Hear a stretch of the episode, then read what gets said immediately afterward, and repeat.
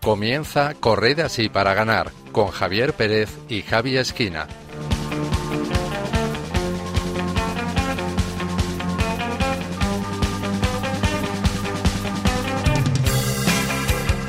Buenas noches, queridos oyentes. Bienvenidos, como siempre, a Corred así para ganar, un programa de Radio María dedicado a la fe y el deporte. Estamos viviendo unos momentos difíciles con esta pandemia del coronavirus en la que nos vemos obligados a permanecer en casa en muchos casos, sin poder trabajar, con mucho tiempo libre por delante, muchas horas muertas, con niños a los que les va a costar mucho estar encerrados, y el aburrimiento y la desesperación pueden amenazarnos y hacernos bella. Para los cristianos, que estamos en cuaresma, estos momentos pueden ser una oportunidad para vivir la penitencia. Quizá con los ajetreos de la vida diaria, pues no estábamos llevando a cabo ninguna práctica penitencial o ni siquiera nos lo habíamos planteado. Así que el estar encerrado en casa, con los problemas que eso conlleva, puede ser una penitencia que podemos ofrecer al Señor por el fin de la pandemia, por nuestros sacerdotes, por los profesionales sanitarios, por los trabajadores de los supermercados que están expuestos al virus. Cada uno pues eh, lo puede ofrecer por la intención que desee, ¿no? Pues eso, cualquier otra intención. Yo estoy seguro de que esta situación va a llevar a muchos, cristianos y no cristianos, a reflexionar sobre su vida, ver qué cosas no están funcionando o necesitan ser replanteadas, a poner en juicio sus prioridades. Aprovechemos estos momentos para acercarnos al Señor, para orar más tiempo, para estudiar y meditar la Biblia, leer libros de temática espiritual, rezar el rosario en familia. Son muchas las prácticas que podemos llevar a cabo estos días y que normalmente, por las obligaciones del día a día, tenemos que dejar aparcadas. Nosotros, en cualquier caso, intentaremos que esta hora de radio les haga más llevadera la reclusión en casa y disfruten de lo que les hemos preparado. Eso sí, como no hemos podido ir a la radio por precaución, vamos a hacer el programa por Skype, por Internet. Por ello, pues les pedimos disculpas si la calidad de sonido no es la mejor y resulta todo un poco caótico, pero bueno, no nos quedaba más remedio que hacerlo así por la situación en la que nos encontramos. Para que este programa salga adelante, hoy contamos con un nuevo miembro en nuestro equipo hemos hecho un fichaje en el mercado de primavera. Se trata de Gema Saez, a quien conocerán porque fue nuestra entrevistada en el anterior programa y nos gustó tanto lo que contó y sabe tanto de deporte que la hemos incorporado a nuestro equipo titular. Buenas noches, Gema, y bienvenida a Correza así para ganar. Muchas gracias a vosotros. Bueno, cuéntanos, ¿nerviosa? Pues la verdad es que un poquillo, pero más que nerviosa estoy bastante ilusionada. O sea que vamos a, a ver qué tal. Muy bien. Cuéntanos cómo estáis llevando esta cuarentena, este encierro, porque estás con tu marido y con tus niños, ¿verdad? Pues sí, pues nada, poco a poco, día a día, como, como un entrenador de fútbol, ¿no? Que dice partido a partido, pues mm. nosotros día a día e intentando sacar lo mejor de cada, de cada situación, aprendiendo y, y nada, a por ello también. Muy bien. Saludo también a Marta Troyano. Buenas noches, Marta. Hola. Bueno, cuéntanos, Marta, ¿cómo estás viviendo esta situación? Bueno, pues la verdad que, eh, bueno, buenas noches a, Javi, eh, a Javi Esquina, a Gema y a todos los oyentes de Radio María. La verdad que mm, con mucha paz yo me esperaba estar peor, pero bueno, creo que es por gracia del Señor y, bueno, aquí tranquila en casa, pues haciendo cosas de casa, trabajando desde aquí. Y, bueno, pues intentando mantener el ritmo de, oración propio de, la cuaresma, aunque no podamos eh, asistir a la Eucaristía, pero bueno, intentando estar en presencia del Señor todo el rato. Muy bien, me alegro mucho. En tercer lugar tenemos a Javi Esquina, que hoy no puede estar a los mandos del control, pero no ha querido faltar a esta cita con ustedes. Buenas noches, Javi. Hola, buenas noches, buenas noches compañeros, una gran bienvenida a Gema y, eso, aquí estamos. ¿Qué tal llevas esta especie de arresto domiciliario? Bueno, trabajando, trabajando mucho. Como bien saben los eh, oyentes, eh, tenemos teletrabajo aquí en la radio, unos compañeros están ahí eh, haciéndonos asistencia para poder hacer a nivel técnico y tal. Pero bueno, como tú, decir, en casa y trabajando a tope.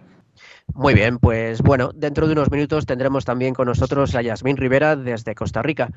Por último, les saluda un servidor, Javier Pérez, que está también un poco como Javi viviendo esta cuarentena gracias o por medio del teletrabajo, pudiendo así seguir con la labor de Radio María. y bueno, con mucha paz y pidiéndole al Señor que esto pase pronto y nos sirva para, para ser mejores. Y bueno, pues ya sin más dilación, comenzamos.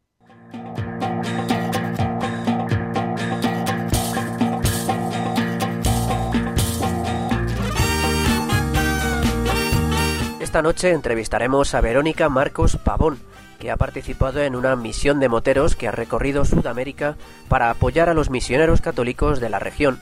En la sección de cine deportivo con valores reflexionaremos con La vida en juego, una película protagonizada por Dwayne La Roca Johnson y basada en la historia real de un equipo de fútbol americano formado por jóvenes internos en un correccional. Después conoceremos la pasión por el deporte de San Juan Pablo II, una faceta poco conocida del Papa polaco. Y como siempre, Yasmín Rivera nos traerá una bonita historia deportiva y repasaremos las últimas noticias del mundo del deporte y la fe.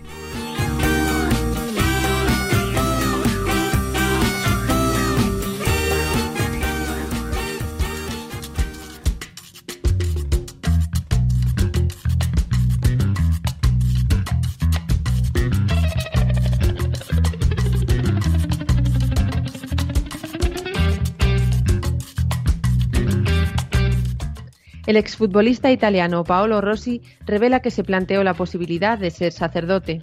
Paolo Rossi, leyenda viva del fútbol italiano, ha declarado recientemente que de pequeño se planteó la posibilidad de convertirse en sacerdote. En una entrevista con la revista italiana Credere, el exfutbolista explica que creció entre sacerdotes y movido por la gran simpatía que sentía hacia ese mundo, a los 10 años asistió al seminario durante una semana, pero le quedó claro de inmediato que no era su camino. Rossi señala que la suya fue una generación en la que los valores cristianos aún eran importantes. Personalmente asegura que la fe lo ha ayudado mucho, especialmente en tiempos de dificultad. Entre sus muchos títulos, este exfutbolista ganó el Mundial de Fútbol de 1982, celebrado en España, pero considera que el éxito y la fama son efímeros y el camino que lleva a la felicidad es otro y es diario. Toledo acoge la quinta fiesta por la mujer y la vida. El sábado 29 de febrero se celebró en Toledo la quinta fiesta por la mujer y la vida, una iniciativa para proclamar que toda vida humana es infinitamente valiosa e irrepetible desde su inicio hasta su término. Este evento incluyó varias actividades, entre ellas varias carreras infantiles, una carrera absoluta y una marcha que recorrió la Avenida de Europa de Toledo. La fiesta contó con la participación del nuevo arzobispo de la diócesis, Monseñor Francisco Cerro Chávez, en lo que fue su primer acto oficial desde la toma de posesión, que se había celebrado ese mismo día por la mañana. La quinta fiesta por la mujer y la vida estuvo patrocinada por la Pulsera Turística de Toledo a beneficio de Proyecto Mater, un programa de defensa de la vida de Cáritas Diocesana de Toledo. El campeonato de fútbol de la Clericus Cup se suspende temporalmente por la pandemia del coronavirus. La Clericus Cup, el campeonato de fútbol que reúne a seminaristas y sacerdotes del Vaticano, ha sido suspendida temporalmente debido a la pandemia del coronavirus que está afectando gravemente a Italia.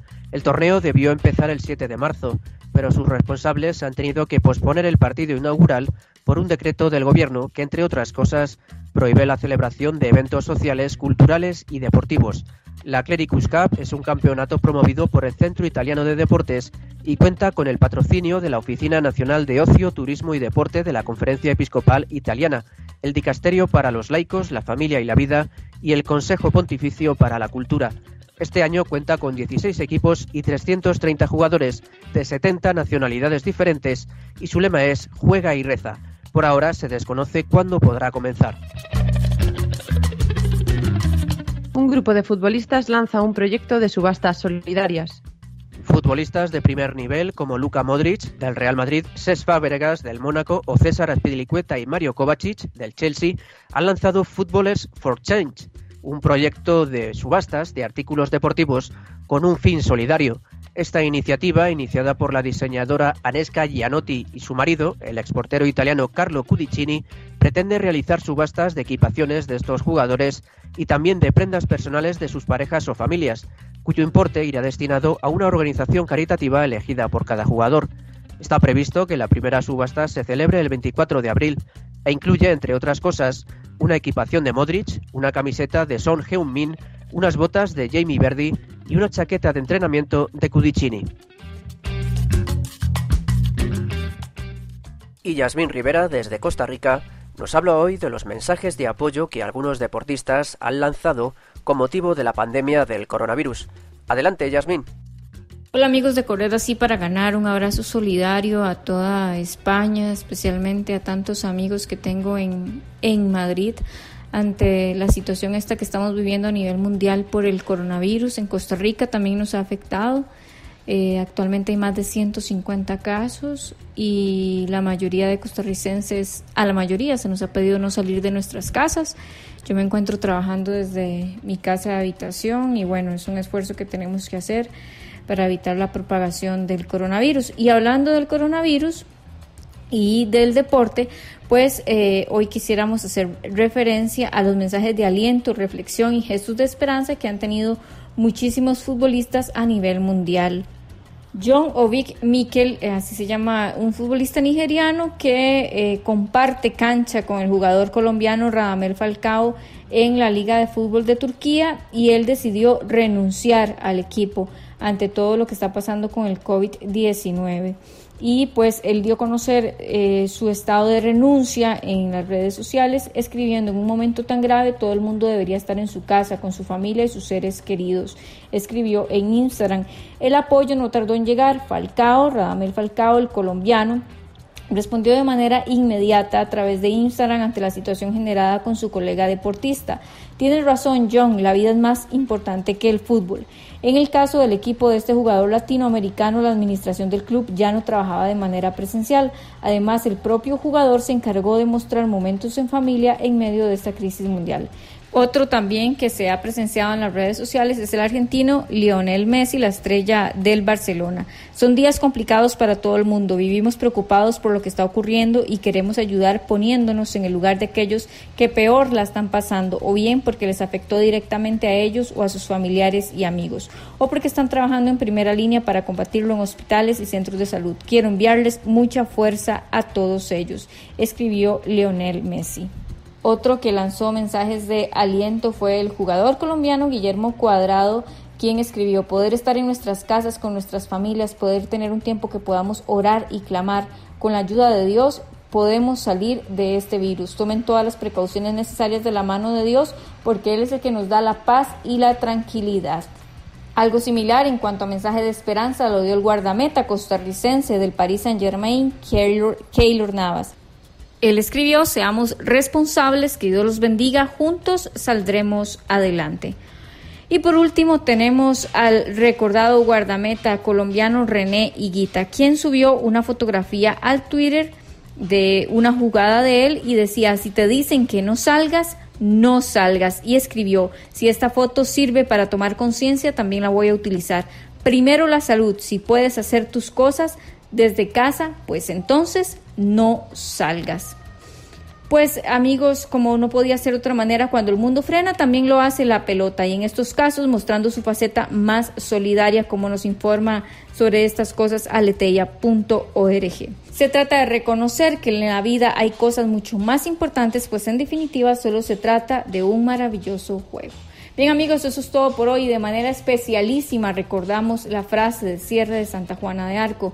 Nosotros libramos las batallas, pero es Dios quien nos da la victoria. Hasta la próxima. Muchas gracias, Yasmín, y hasta el próximo programa, si Dios quiere.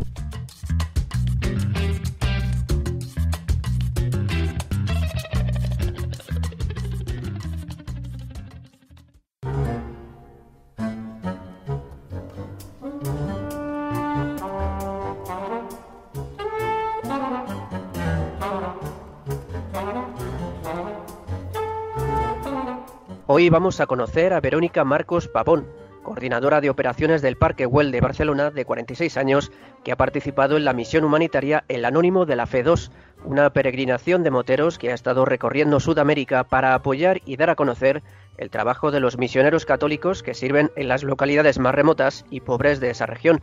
Buenas noches, Verónica. Buenas noches, Javi. Bueno, ante todo, muchísimas gracias por estar esta noche con nosotros. Gracias a vosotros, de verdad. Pues esta misión ha sido llevada a cabo por Moto for Peace, una ONG fundada en el año 2000 y compuesta por personal de la Policía de Estado de Italia, Carabineros, Guardia de Finanza y otras fuerzas policiales europeas.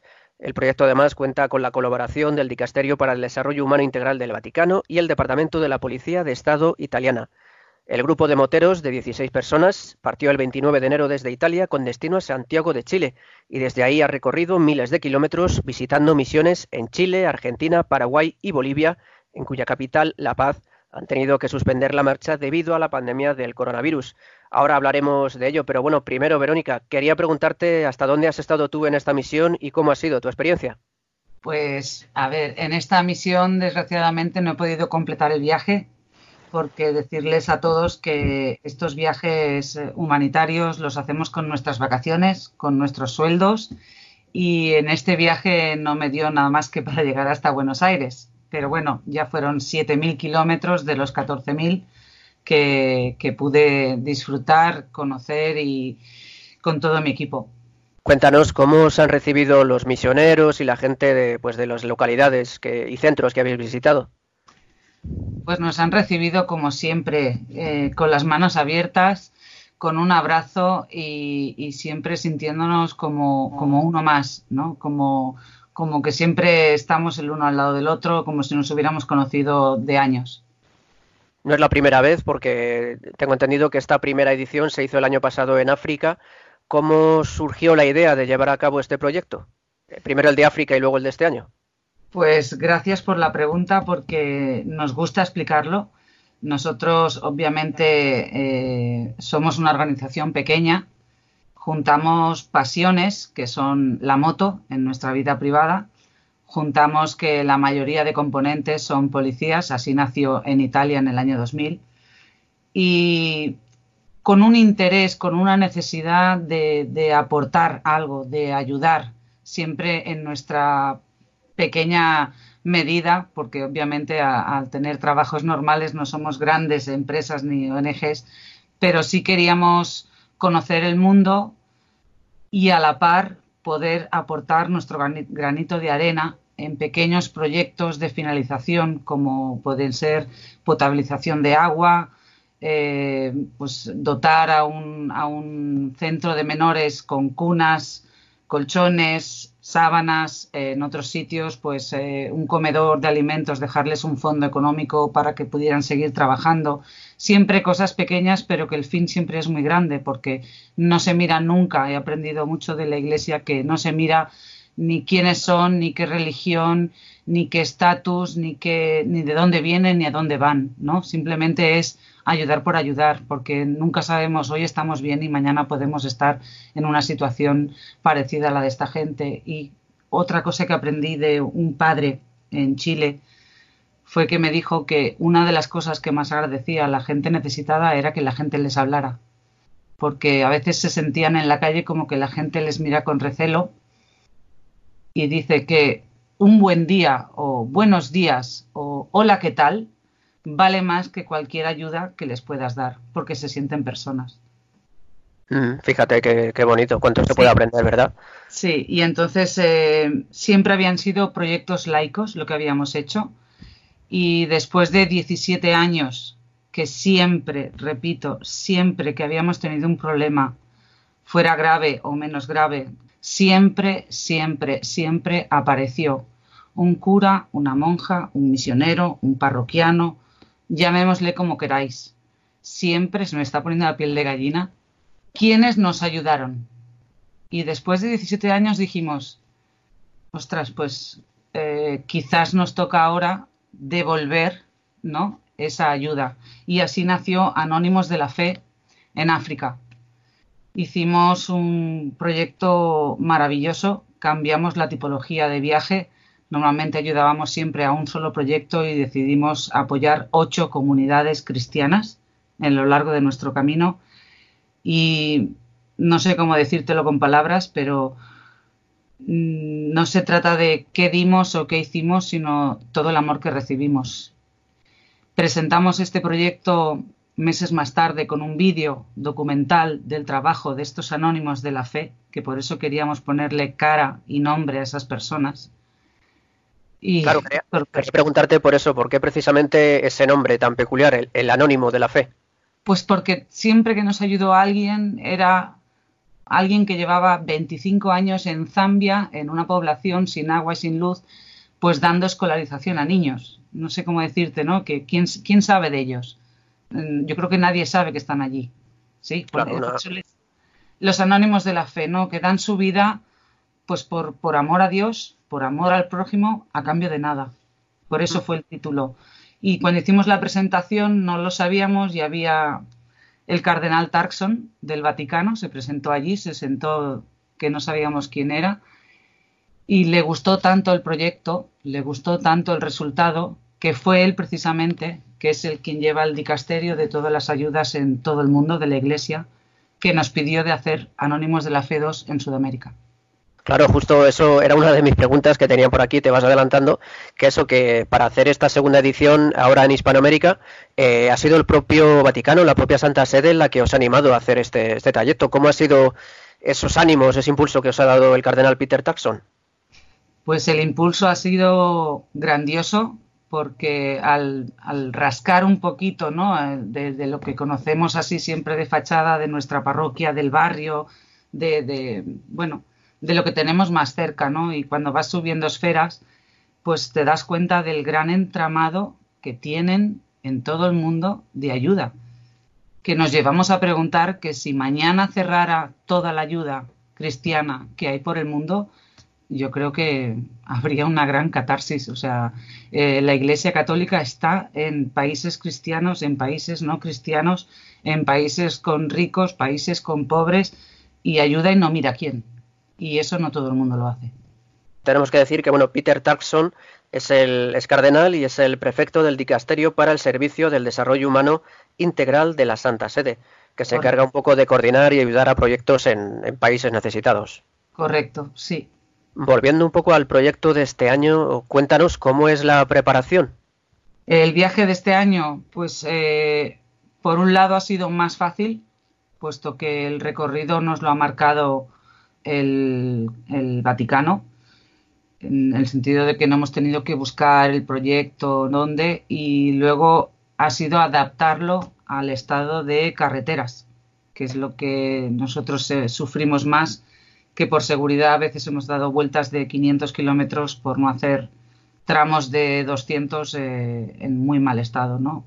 No sé, eh, no es muy complicado. Después de 20 años tenemos, por fortuna, un gran grupo. Moto for Peace no solamente son las 16 personas que viajan, Moto for Peace son policías de todo el mundo que se han ido sumando en los viajes, en los recorridos que hemos ido haciendo, que hemos conocido colegas, ¿no?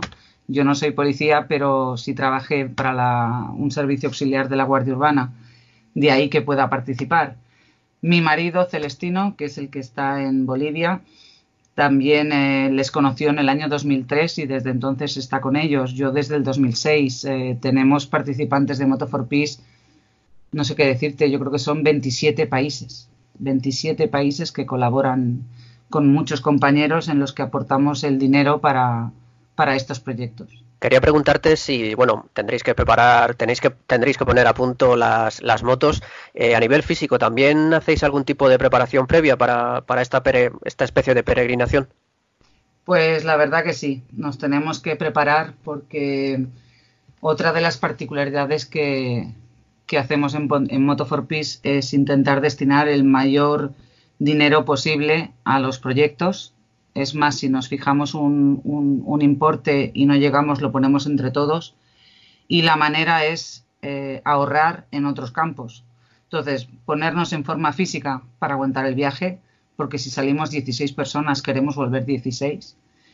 Eh, no dormimos en hoteles, dormimos en, pues en, como en este caso, ¿no? en conventos, en iglesias, hemos dormido en prefecturas de policía, hemos dormido en escuelas de policía, y la mayoría de veces en el suelo. Entonces, si no tienes una preparación física y no descansas bien, el viaje se va haciendo cada vez más duro, porque el cuerpo pasa factura. Cuando uno piensa en África, cuando si a alguien le cuentas he estado de viaje en África, he estado visitando países, a uno quizá la primera pregunta que le viene a la mente es el tema de la seguridad. Eh, ¿Habéis tenido vosotros algún problema de seguridad tanto en África como en Sudamérica? Si me permites, te voy a contestar con un caso real que me pasó a mí en, en 2010. en África también, y no me dejaban ir sola a ningún sitio. O sea, yo quería salir a, soy fumadora, pues a comprar un paquete de tabaco y los compañeros policías que nos acompañaban, pues que no, que no, que no, de allí, del mismo país, creo que era en Kenia, sí, en Kenia. Y no entendía el por qué. Y me decían, no, porque la seguridad, que no sé qué. Bueno, eso me, levantó un poco a mí el miedo, ¿no? Y llegamos al proyecto que era una pequeña aldea donde un matrimonio jubilado de italianos estaba haciendo la potabilización del agua, pues había una mortalidad infantil muy alta. Eh, yo me recuerdo que les dije, bueno, y aquí tan peligroso, tan, tan, tan apartados, tan, no tenéis miedo, no tenéis tal. Y entonces había uno de la comunidad que la comunidad le había pagado para ir a estudiar a la capital y hablaba inglés. Y me dice, dice, ¿sabes qué pasa? Digo, ¿qué? Dice, mi padre, dice, en el año 82 tuvo la oportunidad de viajar a España con un trabajo. Dice, y mi, y mi abuela, que era su madre, se le tiró a los pies llorando, hijo mío, no vayas que te matan. Y yo me quedé así, digo, perdona, en el año 82, España, peligro. Y me dice, ¿sabes cuáles son las únicas noticias que llegan aquí del exterior? Dice, las malas. ¿Y qué noticias había entonces de España? Dice, ETA, terrorismo. Me quedé. Y entonces me dice, mi país hay mucha gente buena, mucha. Y en tu país y en el país de al lado, dice, lo que pasa que en las noticias solo salen los pequeños grupos peligrosos. Con eso te quiero contestar que sí que es verdad que ha habido zonas que mm, hemos conseguido que nos acompañara la policía porque se han ofrecido ellos del país y si nosotros éramos 16 o 17 en el viaje de África, ellos eran 40. Ya te dice algo. Sí, sí. En cambio, en otros sitios nos acompañaba solamente pues, pues un coche de policía con dos policías. Con eso que te quiero decir, mm, seguridad, hay mucha gente buena por el mundo, mucha. Y no vale la pena pensar en dos o tres que nos hayamos podido encontrar, desgraciadamente, porque eso no puede restar todo lo otro, todo lo positivo. Claro. Mm. Bueno, Verónica es además esposa del vicepresidente de Moto for Peace, Celestino Suárez, que forma parte del grupo de moteros que se ha quedado bloqueado en Bolivia, país que ha cerrado las fronteras para combatir la epidemia del coronavirus. Cuéntanos qué novedades tienes al respecto, cómo está tu marido y los demás. Bueno, pues, pues sí, eh, noticias tenemos desde anoche mejores, buenas. Estoy muy, muy contenta con el servicio que está prestando el Ministerio de Exteriores. Yo sé que la gente se desespera, soy la primera. Pero hace 48 horas mi marido era el único que estaba inscrito como español a repatriar en Bolivia, que eso quitaba muchas posibilidades de que pudieran fletar un avión por una persona. Y la noticia de anoche es que ya eran 80. Hoy pasaban el listado al Ministerio, aquí en Madrid, y se iniciaban ya las conversaciones de nuestro gobierno con el gobierno de Bolivia para repatriarlos. Esa es la buena noticia. Ah, mira qué bien. Bueno, pues poco a poco parece que va la cosa saliendo. Sí. Bueno, cuéntanos, volviendo a Moto for Peace, ¿tenéis algún proyecto futuro? Eh, para el próximo proyecto, siempre, ya puedo decir siempre, porque nos, gusta trabajar con la iglesia. Lo quiero decir así porque es un, un trabajo no porque te, suponga un sueldo, sino porque entiendes que estás ayudando en la comunidad. Eh, se está hablando de Asia, de Anónimos de la Fe 3 en Asia, lo que no sabemos exactamente en qué zona. A partir de ahí, pues eh, cuando regresamos a nuestras ciudades, todos, todos colaboramos en, proyectos de la ciudad. Nosotros colaboramos con el Cotolengo de Barcelona, y, todos nuestros compañeros en sus respectivas ciudades tienen sus pequeños proyectos que son los que llevamos a cabo en el día a día. El proyecto de Asia obviamente no hay fecha porque esta, esta situación del coronavirus entiendo que va a traer mucha mucho cambio, mucho cambio y, y no sabemos qué. Lo que sí sabemos es que será Asia. Bueno, pues si Dios quiere, cuando salga ese proyecto, volveremos a contactar con vosotros para que nos contéis cómo va y empezamos ya a rezar desde hoy, primero para que tu marido y los demás compañeros puedan volver y también rezamos por ese proyecto para que si Dios quiere salga adelante. Claro que sí, nosotros también. Bueno, Verónica, para ir terminando en este programa es tradición que el entrevistado del principal del programa nos recomiende una canción para despedir el programa. ¿Qué canción nos recomiendas tú? Pues mira, os recomiendo una canción de un cantautor español que se llama Arco y es un cantautor que si, si quieren conocerlo tiene siempre canciones positivas, que hoy en día como que todo siempre el amor o, quejarse de las cosas, ¿no? Es todo positivismo. Y yo me gustaría la que se titula El amor, porque dice una cosa muy grande y que a veces se nos olvida, seamos mejor o peor personas, y es que de esta vida solo nos vamos a llevar el amor. Entiendo que si nos vamos a llevar amor, qué mejor que durante este periodo aportemos ese amor que luego nos podamos llevar. Muy bonito, pues nos lo apuntamos. Y Verónica Marcos Pavón, que ha participado recientemente en la marcha humanitaria, el anónimo de la FE2, de la ONG Moto for Peace. Muchísimas gracias por acompañarnos, por habernos dado a conocer este proyecto. Y lo dicho, rezamos por ti, por tu marido y por el futuro proyecto. Gracias a vosotros y que Dios les bendiga.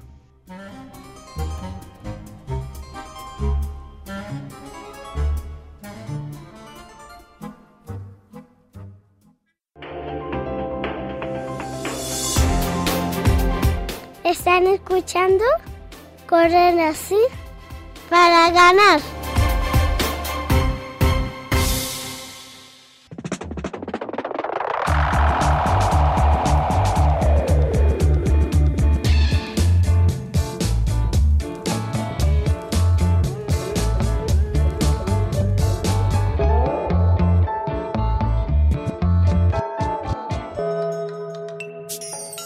Hoy en nuestra sección de cine deportivo y fe veremos que hay que obedecer al Señor, especialmente cuando se nos piden cosas extraordinarias que parecen estar más allá de nuestras posibilidades.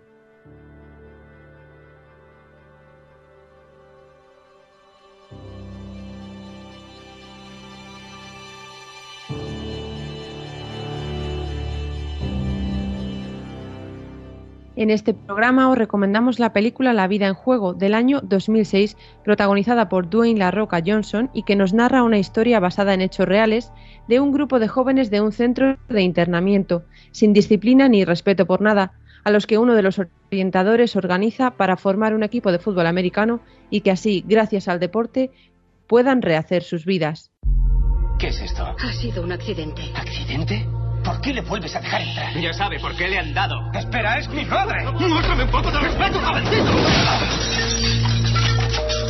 ¡Fuera de aquí! Caballeros, poneos en fila. Tienes 17 años. ¿Dónde estarás dentro de cuatro? No lo sé. Si no encuentras una alternativa, morirás. La sociedad no creía en ellos. El 75% acaban de nuevo en la cárcel ni ellos creían en sí mismos. Estoy harto de ser un perdedor. Yo no te he metido aquí, ¿vale? Te has metido tú solo. Pero un hombre se atrevió a arriesgarse. ¿Quieres hacer un equipo de fútbol? Venga ya, Son. Es imposible. Pues probaremos con lo imposible. Y convirtió la ira que les había hecho enemigos. Y yo te mato aquí y ahora. En un vínculo que los haría hermanos. En la parrilla lo hacemos a mi manera, no a la vuestra. Ahora sois unos perdedores. Pero si aceptáis este desafío, seréis ganadores. Sal ahí fuera, aplástalos y no tires la toalla. Seguid el plan de juego, hacedlo bien. Sal y hazlo lo mejor que puedas. Querida Daniel, eres la única persona a quien le importó algo. Intento cambiar. Puedes hacerlo, ¿me oyes?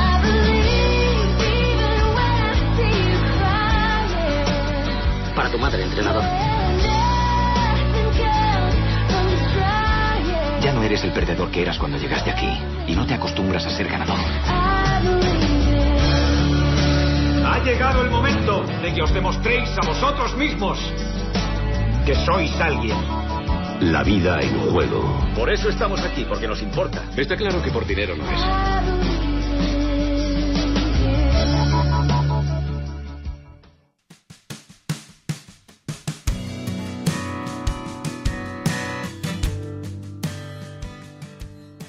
La historia comienza en un centro de internamiento para jóvenes delincuentes y nos muestra con toda crudeza la realidad de las barriadas en Estados Unidos, donde vivir en una calle ya te hace ser miembro de una banda que odia a la de la calle de al lado, y donde los muchachos están inmersos en pandillas que les hacen cometer todo tipo de delitos, y aunque van al centro de internamiento, caen de nuevo en la espiral de la violencia al salir de él. Oye, Paul, si convencemos a un chico que deje la pandilla, le creamos un vacío. Y si no llenamos ese vacío con algo mejor, le perdemos. Según los maestros, estos chicos tienen problemas para ser puntuales, responder a la autoridad, formar parte de un equipo y aceptar críticas. ¿Qué actividad puede ayudarles a mejorar en esos aspectos? ¿Y quieres hacer un equipo de fútbol? Exacto. Sean, míralos. Todo el sistema está diseñado para evitar que entren en contacto físico. Todo nuestro sistema da pena. Malcolm, ¿a ti ya te ha comido el coco? El 75% acaban de nuevo en la cárcel. ¿Cómo podría ir peor? ¿Contra quién jugarían? Les buscaré equipos de instituto. Un momento, ¿quieres sacarlos del campamento? ¿Tú te fías de esos chicos? Ahora no, pero si fueran un equipo Ah, de... Venga ya, Sean, eso es imposible. Entonces probaremos con lo imposible. Porque lo posible no funciona. Paul, tenemos que darles un objetivo y llenar ese vacío. Tú jugaste, ¿no? Sí, de defensa. Quedamos segundos en la liga. Está bien, lo intentaremos. Pero estás corriendo un riesgo muy alto.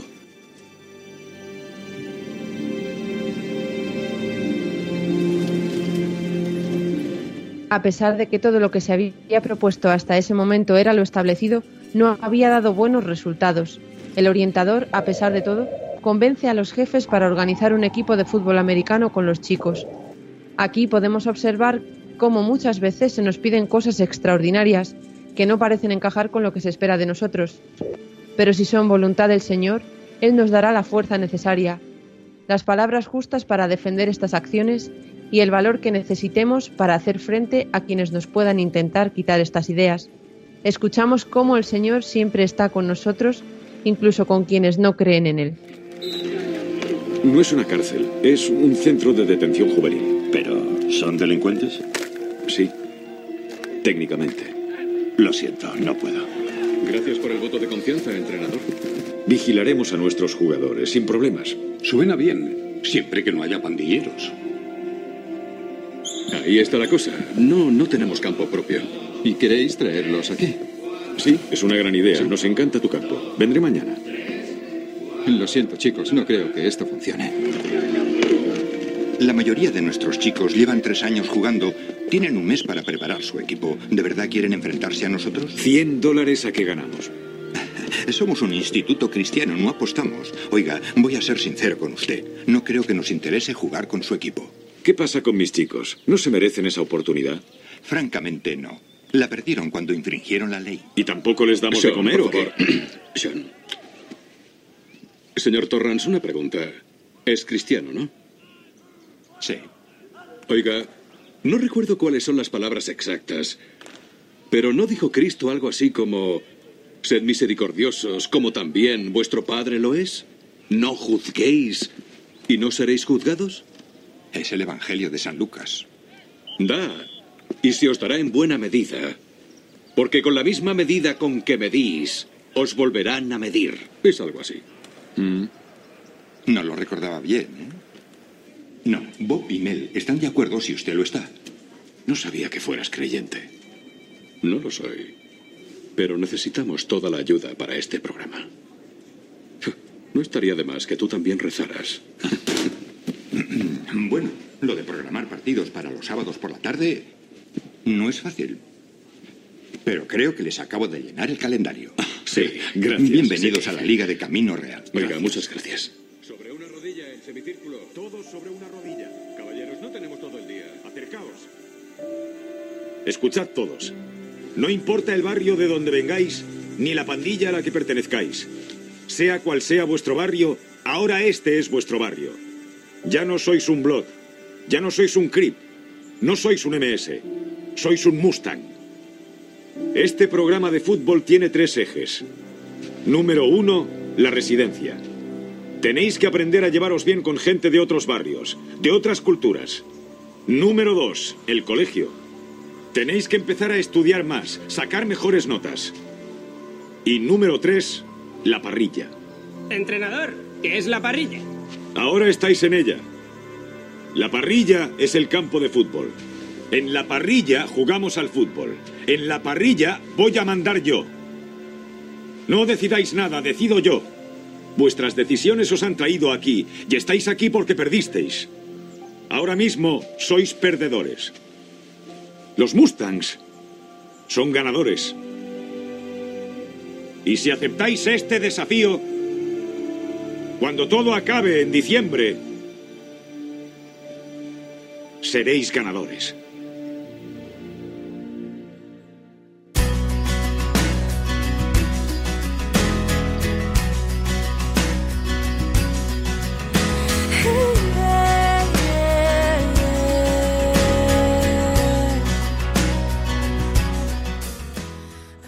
Con este discurso, el orientador comienza a entrenar a los jóvenes que durante este tiempo tienen que vencerse constantemente a sí mismos, con las dificultades que eso conlleva. Con mucho esfuerzo, trabajo duro y sacrificio, comienzan a verse frutos, aunque los chicos no son muy buenos como equipo, porque comienzan centrados cada uno en sí mismo. Sin embargo, según avanza el tiempo y cambian algunas circunstancias, el equipo se convierte de verdad en un equipo, donde se preocupan más por los otros que por ellos mismos. ¿A quién más le importas, Willy? No necesito a nadie más. ¿Te importamos una mierda yo y todos los Sí, demás? y eso. Entonces, ¿por qué intentaste salvar a Kelvin ayer? ¿Eh? Contéstame. ¿Por qué ayudaste al enemigo por encima de tu socio? Joder, por ti. Y por este equipo de fútbol, tío. Y una mierda, Willy. Escogiste una opción. No es verdad. Ni sabía lo que estaba pasando. Fue todo tan... Pasó tan rápido.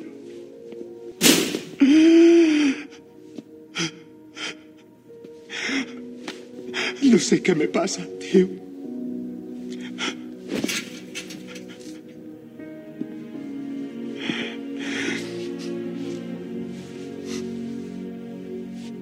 Yo sí. Ya no eres el perdedor que eras cuando llegaste aquí, Willy. Y no te acostumbras a ser ganador. Mi padre decía que yo era un desperdicio de su tiempo y de su dinero. Tu padre era un perdedor, Willy. Mi viejo era igual, ¿sabes? Pasó tanto tiempo diciéndome que yo no valía para nada que al final yo me lo creí. ¿Por eso siempre estás tan cabreado? Sí. Tendrá algo que ver.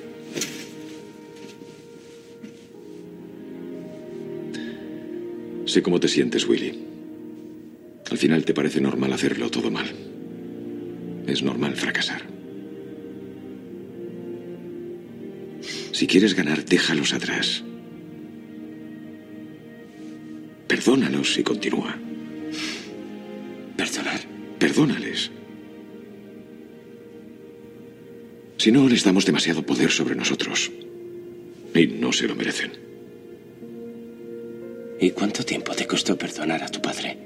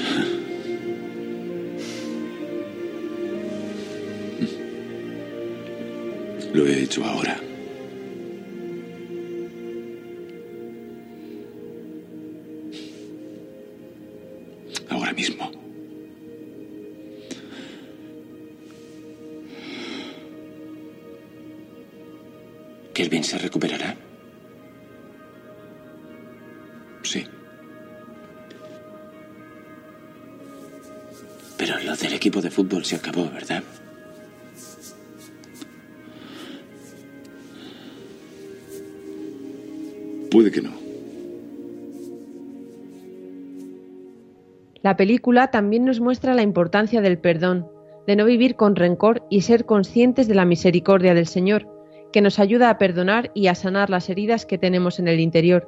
Muchos de estos chicos tenían problemas familiares, no, se sentían queridos por sus padres y a algunos incluso les habían dicho que eran una carga. Encontrar a alguien que confiaba en ellos a pesar de todo, aderezado con la disciplina y el trabajo duro del deporte, les ayudó a salir adelante. I need to be.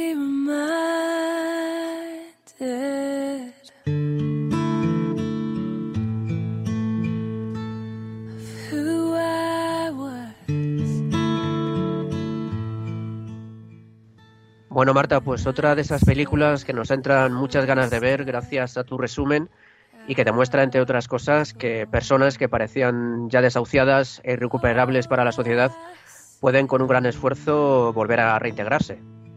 Sí, la verdad que la película eh, yo creo que da muchísima esperanza y nos hace ver que nunca hay que perder la fe en los demás, eh, por mucho que hayan fallado y por muy bajo que hayan caído. Y, y, también creo que nos da como esa oportunidad de ver la misericordia que el Señor tiene con nosotros, porque sí, nosotros ahora lo vemos, vale, sí, son chicos que habían cometido eh, delitos, delincuentes, pero podemos aplicar eso a nuestra propia vida y, y, a la misericordia que el Señor tiene con nosotros. Y yo creo que eso nos ayuda también a cambiar la mirada hacia los demás.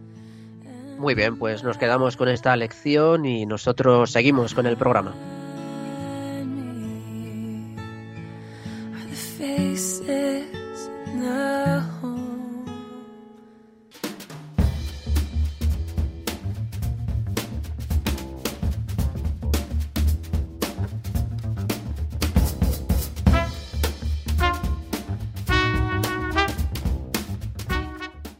Gema Saez se estrena hoy en nuestro programa y lo va a hacer hablando sobre San Juan Pablo II, de quien nos va a contar cómo era su pasión por el deporte, una faceta de la que no se suele hablar mucho. Bueno, Gema, San Juan Pablo II es alguien muy especial para ti, no solo por haber sido el papa que ha sido, sino también porque a la Universidad Francisco de Vitoria, donde tú trabajas como profesora, todos los grados tienen su patrono, y el vuestro, el de Ciencias de la Actividad Física y el Deporte, como no, es San Juan Pablo II. Pues eh, sí, la verdad es que es eh, una figura muy importante para nosotros y como has comentado, eh, bueno, pues decidimos que a la hora de elegir quién iba a ser no había, no había uno mejor, ¿no? Un, un, un papa que, que, además, bueno, su pasión era el deporte y que, y que además lo practicaba, como ahora vamos a comentar. O sea que también, pues nada, encantados de poder compartir esta faceta que, que como decimos, pues tampoco se conoce mucho. Eh, se sabe que cuando Carol Boitila era joven jugaba habitualmente de portero de fútbol, incluso, eh, según testimonios de amigos de su infancia, pues decían que era bastante bueno. Además, ojo, ¿eh? Juan Pablo II va a pasar, eh, bueno, pasará a la historia como el primer papa que ha asistido en directo a un partido de fútbol. Y esto ocurrió el 29 de octubre del 2000 en el Estadio Olímpico de Roma y fue en un encuentro eh, que se celebró con motivo del jubileo de los deportistas eh, en el que jugaron pues, un equipo eh, de los componentes de la selección italiana y contra otro equipo de, de jugadores extranjeros. Y bueno, pues también podemos mencionar algún otro deporte, ¿no? Cuando hablamos de San Juan Pablo II. También se puede decir que, que Carol Boitila, pues en sus primeros años como cura, era habitual verle montando en bicicleta por las calles de Varsovia, incluso unos años un poquito más tarde se le veía esquiando por las cumbres montañosas de los Alpes. No sé si lo sabéis, pero a mí me resulta curioso ¿no? conocer esa faceta de, del Papa.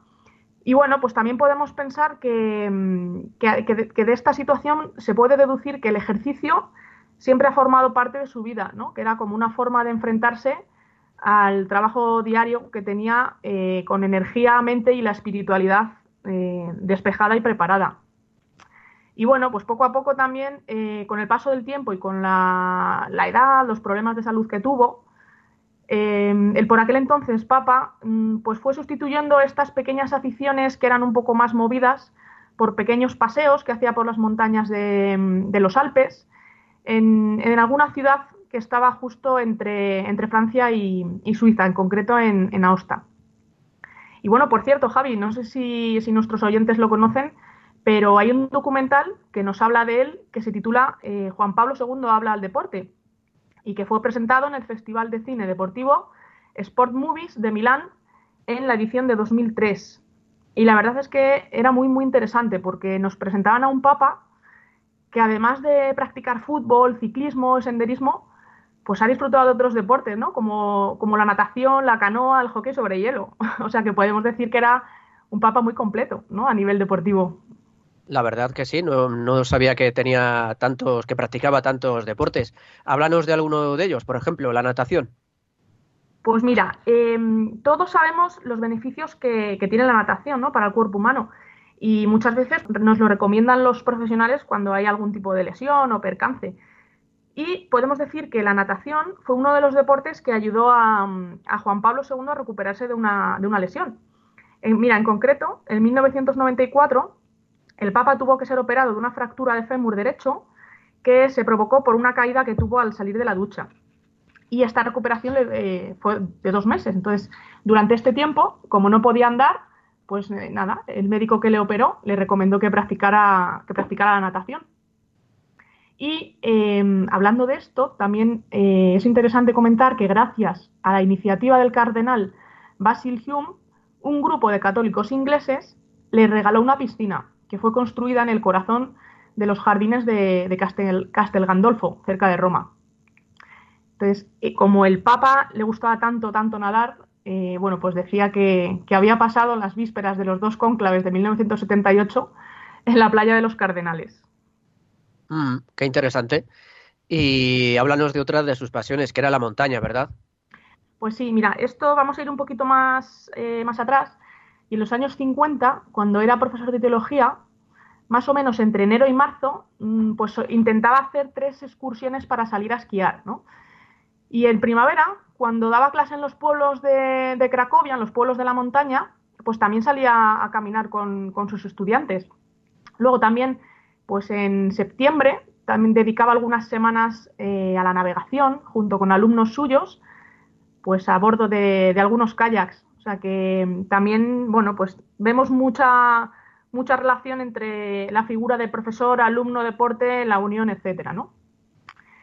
Eh, la, la lesión que hemos comentado antes, eh, bueno, pues también fue otro de los motivos que, que no, que no le permitían volver a practicar el esquí, ¿no? Que debido, pues bueno, a las obligaciones que tenía, eh, pues también tuvo que abandonar por completo. Y con su afán de mantener y seguir practicando actividad física y tal, pues sustituyó el esquí por estos largos paseos por montañas que daba, en los que incluso eh, no, no, perdía la oportunidad de comentar con, pues, con las personas con las que se iba encontrando cualquier acontecimiento de, de la vida. O sea que además también nos presenta un, un papa pues que era muy cercano ¿no? con, con, todos aquellos con los que estaba.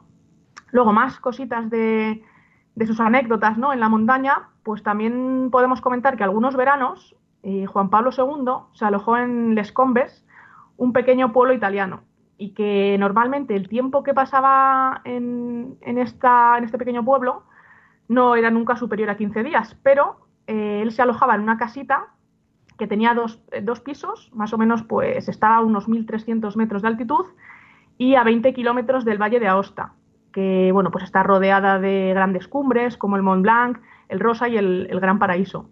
Entonces, esta estancia en esa pequeña casita pues le, permitía tener una gran tranquilidad ¿no? en las montañas que hacía que el pontífice bueno, pues recuperara las fuerzas que, a veces eh, invertía ¿no? en sus trabajos. Entonces era como una forma de evadirse y de, encontrar ahí su, momento y su, lugar. Y luego también, pues cuando su, su, salud no le permitía salir, porque ya estaba un poco más delicado, pues siempre comentaba la importancia de la, de la contemplación de la naturaleza, ¿no? Incluso decía, eh, cito un poco textual, que todos necesitamos un periodo prolongado de reposo físico, psicológico y espiritual. Y sobre todo, para el que vive en la ciudad, es importante sumergirse durante algún tiempo en la naturaleza. Y bueno, pues gracias a, toda esta relación de San Juan Pablo II con el deporte, pues unos años después de su muerte se crea la Fundación Juan Pablo II para el Deporte. En concreto, eh, esta fundación empieza su actividad el 28 de julio de 2008, tres años después de que, de que falleciera. Y esta fundación, eh, principalmente lo que busca es eh, educar a través del deporte en los valores que se transmiten en el Evangelio. A mí la verdad es que me parece súper bonito. Y, y, bueno, pues la Fundación colabora con el Consejo Pontificio para los Laicos de la Santa Sede, que yo creo que sonará porque son los encargados de coordinar la sección Iglesia y Deporte, de la que hablamos en el programa pasado, cuando citamos el documento Dar lo mejor de sí mismo, si os acordáis, sobre la visión cristiana del deporte. Y para aportar algún dato más sobre esta fundación, pues el presidente honorario de la fundación es Carlo Mazza, un obispo italiano que eh, también fue un capellán del equipo italiano de las Olimpiadas y de los Juegos del Mediterráneo. Y nada, ya para terminar, pues os cuento la primera, la primera gran iniciativa que tuvo la Fundación y que fue pues con motivo del año de San Juan Pablo, se organizó una maratón que comenzó el 24 de abril de 2008 en Belén y que concluyó el 21 de junio en Roma, en la Plaza de San Pedro. Y nada, pues luego también hacen algunos proyectos que consisten en organizar eh, simposios o encuentros sobre valores sociales y educativos del deporte. Organizaron también una campaña nacional de promoción del deporte en parroquias. O sea que es una, una gran institución que nos permite acercar mucho el deporte, la fe, eh, los valores a, a, nuestra vida diaria, ¿no? La verdad que sí, Gemma. Muchísimas gracias porque conocíamos algo de la faceta de esa pasión del deporte por San Juan Pablo II, pero no habíamos entrado nunca en tanto detalle. Muchas gracias y, y te esperamos aquí el próximo programa para que nos sigas trayendo cosas interesantes. Pues nada, gracias a vosotros y un placer poder compartir estas pequeñas historias.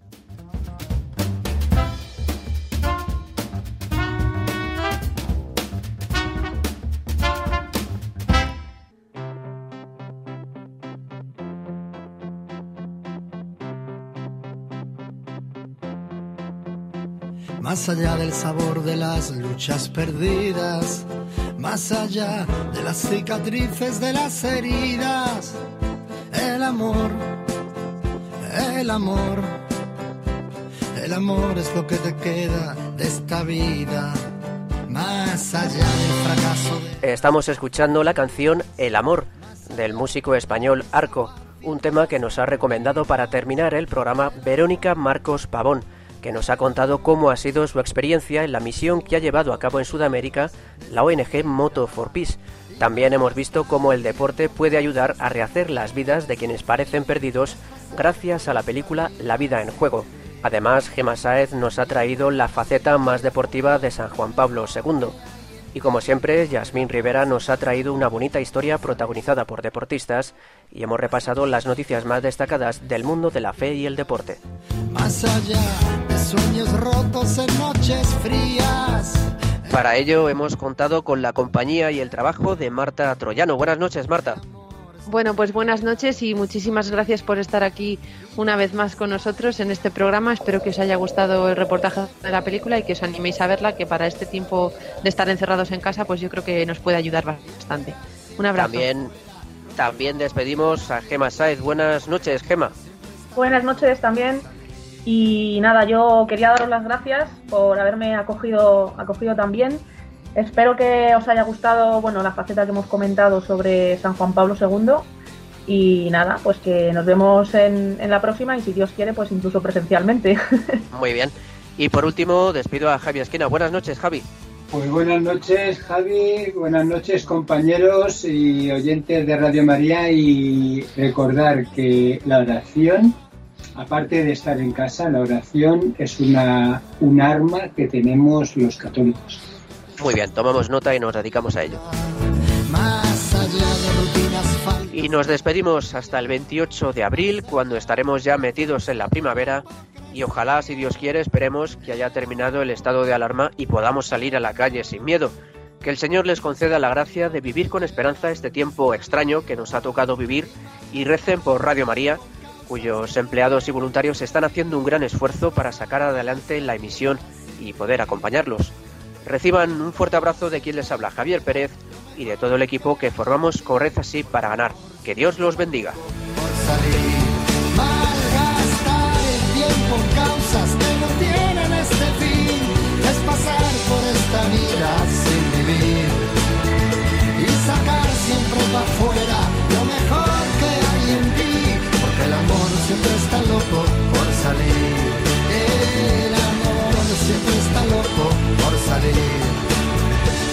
El amor siempre está loco por salir.